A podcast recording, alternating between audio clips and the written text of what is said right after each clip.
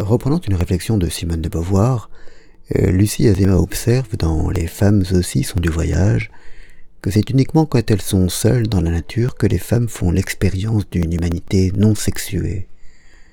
Le reste du temps, dans leur vie quotidienne, elles sont considérées comme des femmes, comme des femmes plus que comme des humains.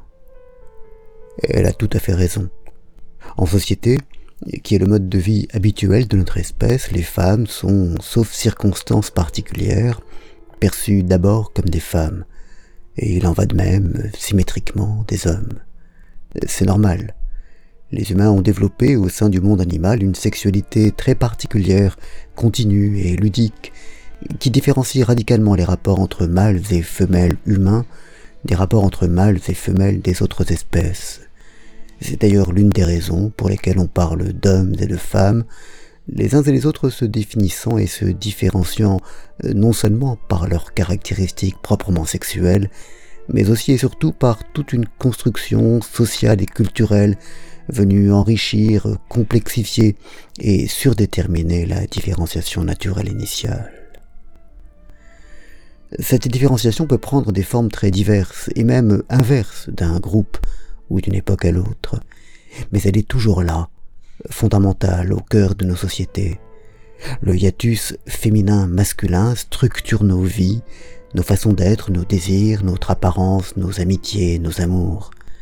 Nous ne nous comportons pas avec les femmes comme nous nous comportons avec les hommes.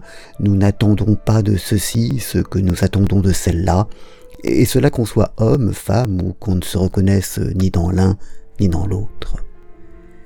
Des millions d'années d'évolution ont conduit à une différenciation de plus en plus marquée, la sélection naturo-culturelle privilégiant dans chaque sexe les traits et les comportements les plus communément recherchés par les individus de l'autre sexe. C'est ainsi que se sont forgés les stéréotypes, euh, qui ne sont pour partie que les projections des désirs, désirs qui sont pour partie auto-réalisateurs. C'est ainsi que les hommes deviennent de plus en plus grands, portés sans doute par une meilleure nourriture, mais aussi par la plus grande capacité des hommes grands à se reproduire. En société, nous sommes donc d'abord des hommes ou d'abord des femmes, et la longue danse du féminin et du masculin ne serait-elle pas gâchée, rendue pénible et parfois terrible par ces relous, euh, le plus souvent des hommes, qui introduisent de la violence et de l'abus que ce jeu, où chacun tente à la fois de se fondre dans le modèle et de s'en distinguer serait délicieux.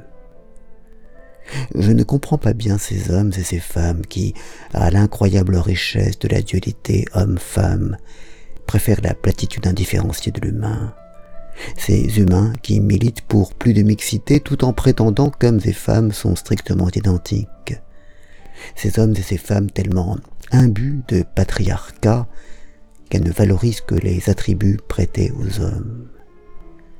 J'éprouve quant à moi, dans la dualité des sexes, dans le fait d'être vu comme un homme, tout en dérogeant à tant de critères du masculin, dans la difficulté du dialogue avec Katia, une immense joie, que sans cela, la vie serait maussade,